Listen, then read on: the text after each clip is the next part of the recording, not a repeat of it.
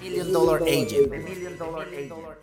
Y bueno, en este episodio eh, invité a una persona que la verdad admiro mucho y la neta es que ha sido de las personas que más me ha enseñado en este negocio y sin duda tengo un gran aprecio por él.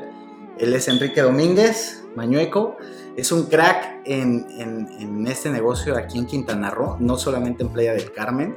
Fue mi primer mentor aquí eh, y bueno, te cuento un poquito cómo me ha ido, ¿no? Qué es lo que he hecho en estos últimos años, porque bueno, siempre hemos estado en contacto, pero la verdad es que él es una persona muy ocupada y me ha regalado el tiempo para poder aquí, pues, invitarlo y entrevistarlo en mi, en mi podcast. Gracias, eh, Emanuel. Gracias por, por, por, aceptarme. Pues mira, te cuento después de que, de que bueno, déjame pongo en antesala cómo conozco a Enrique para que la gente conozca un poquito de cómo llego a este negocio de los bienes raíces. Pues resulta que yo llego y quiero montar una, una empresa de marketing, ¿no? Y entonces empiezo, como todo mundo, a buscar local y encuentro un localito, ¿no? Y veo el número y veo el nombre de la marca y marco y para esto todos sus, letreros siempre tienen su teléfono. Es correcto. Entonces me contesta alguien así muy especial, ¿no? O sea, ¿y qué quieres? ¿Y para qué lo quieres? Entonces, eh, short long story, le digo que lo quiero para un proyecto de, una agencia de marketing y me dice, ¿sabes qué? Vente para acá. Sí me interesa rentarte, pero me interesa más que vengas porque tengo unos proyectos para ti. Y yo así de, ah, y entonces llego, lo conozco y empiezo a trabajar de la mano con él, empiezo a aprender mucho de tema de marketing. Pues yo no sabía quién era, yo la verdad que desconocía la personalidad que él era, pero al final aprendo y bueno, después paso a, vender, ¿no? Y bueno, pues ahí me dio mi patadita de buena suerte. Y el día de hoy, Kike, quiero pues, presumirte que soy top producer de Sotheby's aquí en las oficinas de Riviera Maya. Estoy en quinto lugar a nivel nacional Qué bárbaro. Felicidades, Emanuel. Nos vamos todos para allá contigo. y, bueno, vamos muy bien. La verdad es que, pero mucho de eso, de lo que hoy he logrado y he podido consolidar como asesor inmobiliario, ha sido gracias a tu mentoría, la neta, ¿no? O sea, yo les he dicho mucho aquí en mi podcast que sin duda para que seas exitoso, eh, no solamente en este negocio, sino en cualquier otro, pues tus mentores son indispensables. La persona que te va guiando en este camino pues es fundamental. Yo tuve la fortuna de que fueras tú, de esas primeras personas, después tuve un par de mentores más que también son unos cracks que tú conoces también y ya después invitaré a mi programa, pero ahorita me quiero enfocar en ti y decidí... Eh, entrevistarte porque la verdad además de, la calidad humana que tienes, porque no solamente tu mentoría estuvo en un tema profesional, sino también en un tema personal. ¿no? Conociste a mi familia y supiste como mucho en mi vida y eso me impulsó mucho a creer que pues en este negocio te puede ir bien, ¿no? O sea, te puede ir realmente bien. Pero algo que yo he visto en el caminar, digo, soy nuevo relativamente porque ya tengo la expertise de poder, igual que tú, eh, asesorar inversionistas, ¿no? Y guiarlos en ese proceso, no solamente de, ay, quiero hacer este, un edificio, ¿no? Pues eso realmente cualquiera lo puede hacer, ¿no? O sea, con, cierto conocimiento lo puedes hacer, pero es un conocimiento mucho más profundo, me he ido capacitando en este caminar, pero algo que yo admiro de ti es tu visión y cómo has tenido una visión mucho más amplia de lo que es el desarrollo inmobiliario hablando específicamente de urbanismo. Y antes de meternos ya al tema y de que nos cuentes un poquito de cómo ha sido tu, proceso, me gustaría que eh, la audiencia que nos mira y que, nos sigue, pues conozca a Enrique, ¿no? O sea, de, tu propia voz, qué has hecho, cómo empezaste, hace cuántos años comenzaste, para que sepa la gente pues, quién eres, ¿no? Claro.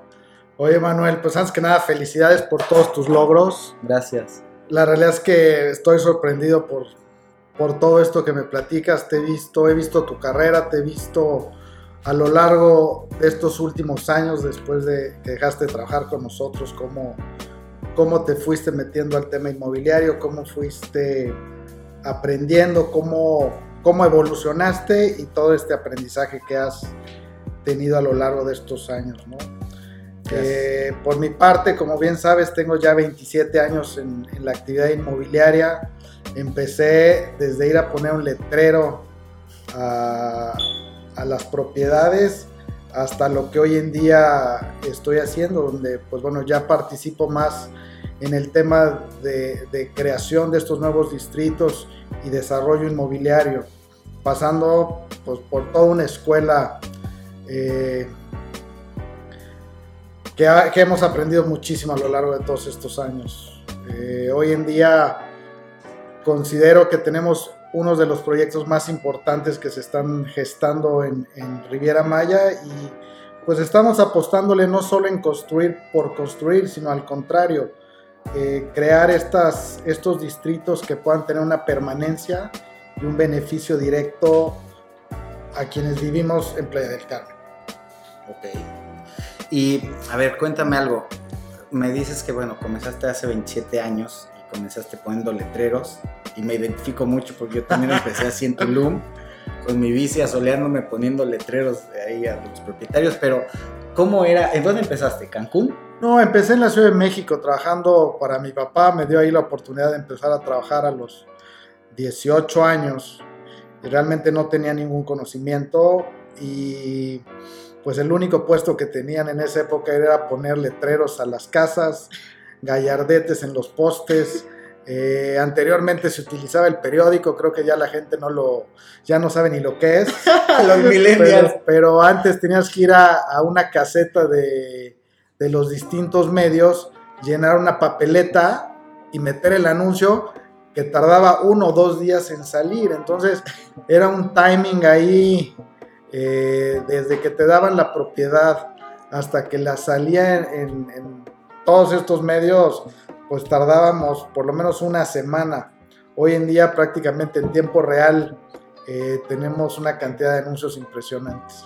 Entonces empiezo en la Ciudad de México, eh, estoy hasta los 24 años ahí, tomo la decisión de casarme y venirme a vivir a Playa del Carmen y a Cancún, perdón, llego a Cancún a vivir y el primer día estando en Cancún digo, pues tengo que trabajar, no puedo estar sin hacer nada.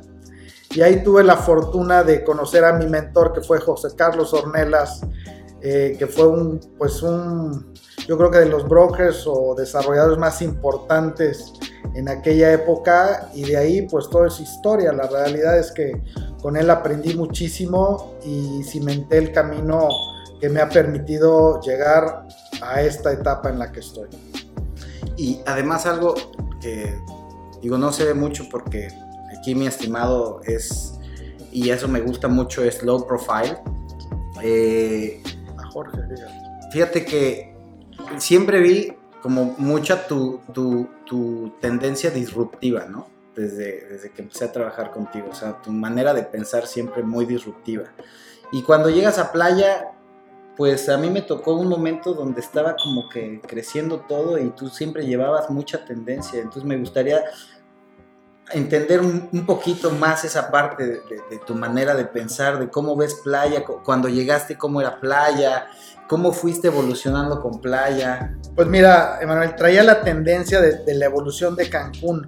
Me tocó ver ese crecimiento explosivo de Cancún, ver las tendencias, ver hacia dónde iban los mercados cuáles eran las áreas de oportunidad que no estaban atendidas. Eh, una de ellas era la parte comercial. En Riviera Maya creo que son pocas las personas o empresas que se han dedicado al tema comercial de, plazas comerciales.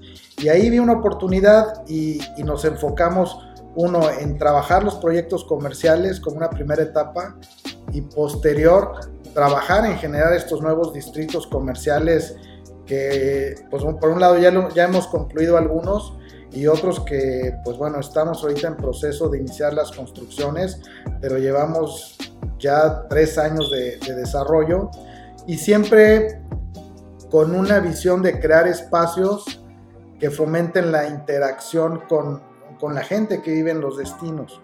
No, no hacer esos proyectos que quedan completamente aislados de, la, de, la, de las áreas públicas, sino al contrario, que se puedan integrar estos espacios privados con los espacios públicos. Esa es la, la parte fundamental que, que, le ha apostado. Y por otro lado, pues bueno, me, me, toca todo este cambio evolutivo donde la gente empieza a buscar más lugares de entretenimiento que lugares de retail o lugares de compra. Eh, hemos visto esta transición estos últimos cuatro años donde todas estas plazas comerciales, eh, la gente lo que busca es un lugar donde interactuar eh, pues con otras personas y lugares donde puedan tener algún tipo de experiencia, tanto de actividad física como gastronómica, en fin, es, es más o menos la, la tendencia y, y, el rumbo que le he dado a mis proyectos. Sí, me queda claro porque, bueno, Enrique se, se especializó en tema comercial, de hecho así fue como te conocí, ¿no? Con, con, un local. Y bueno, eso, esa tendencia lo llevaste ya pues a integrarlo a la vivienda, ¿no? Es decir, tener todo en el mismo lugar, ¿no? no pero no solamente en tema comercial, sino todo un estilo de vida que conlleva el vivir en ese lugar. ¿no? Es correcto, justo ante la necesidad y el crecimiento demográfico de, de Riviera Maya, pues bueno, era eh, el ver qué es lo que está buscando el usuario, ¿no? Y por un lado nosotros teníamos el expertise comercial, habíamos participado en proyectos residenciales y pues lo que hicimos es ver las tendencias globales y, y traerlas a Playa del Carmen, ¿no? Inclusive eh, proyectos actuales que estamos haciendo, integrando arquitectura que está teniendo esta evolución más eh, tema bioclimático, espacios verdes dentro de los proyectos, pero siempre con un fin, que el, que el usuario sea el beneficiado. Eh, en Playa del Carmen hemos sufrido el, el fenómeno de cuartos que los venden como departamentos.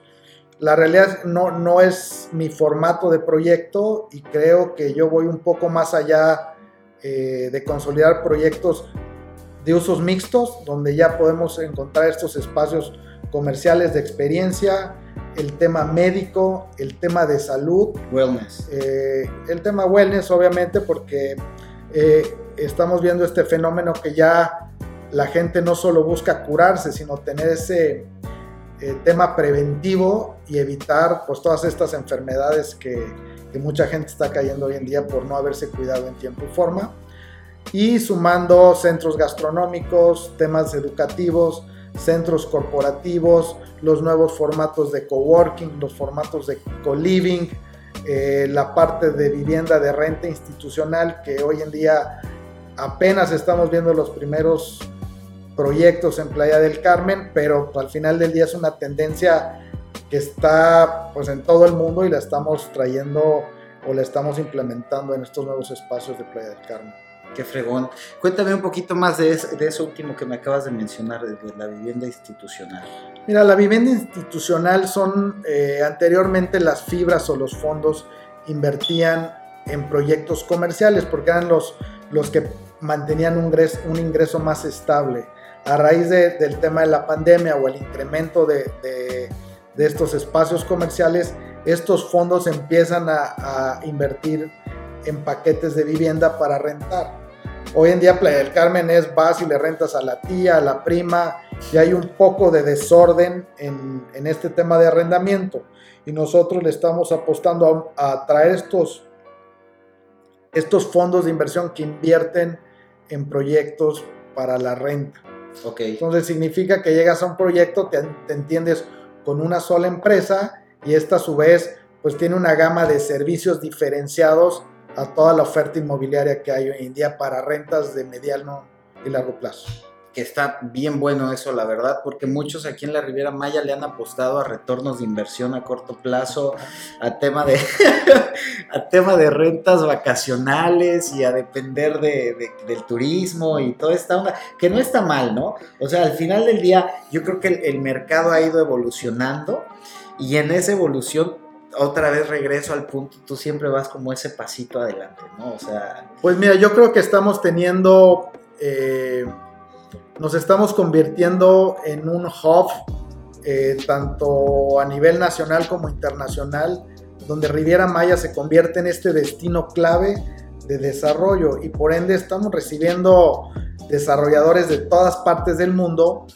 eh, en la cual, pues bueno, cada, de cada parte del mundo traen eh, temas específicos y, los estamos sumando aquí en, Riviera Maya, ¿no? Eso es lo que nosotros hemos estado viendo y obviamente no todo, no todo el tema es de renta vacacional, hay una gama impresionante de actividades inmobiliarias que, que sí te dan retornos eh, interesantes, ¿no? No me gusta hablar de, retornos, este, porque hemos visto ahí casos de terror. Eh, pero bueno, eh, normalmente bien raíz siempre es una constante que te permite tener retornos constantes de, inversión. Y bueno, coincido contigo, yo también odio vender retornos, porque además ese concepto de vender un retorno de inversión con base en una renta vacacional es completamente especulativo, ¿no? Entonces ahí vender eso, pues de entrada ya te está haciendo el harakiri en tema comercial, ¿no? O sea, ya... Totalmente, la realidad es que al final...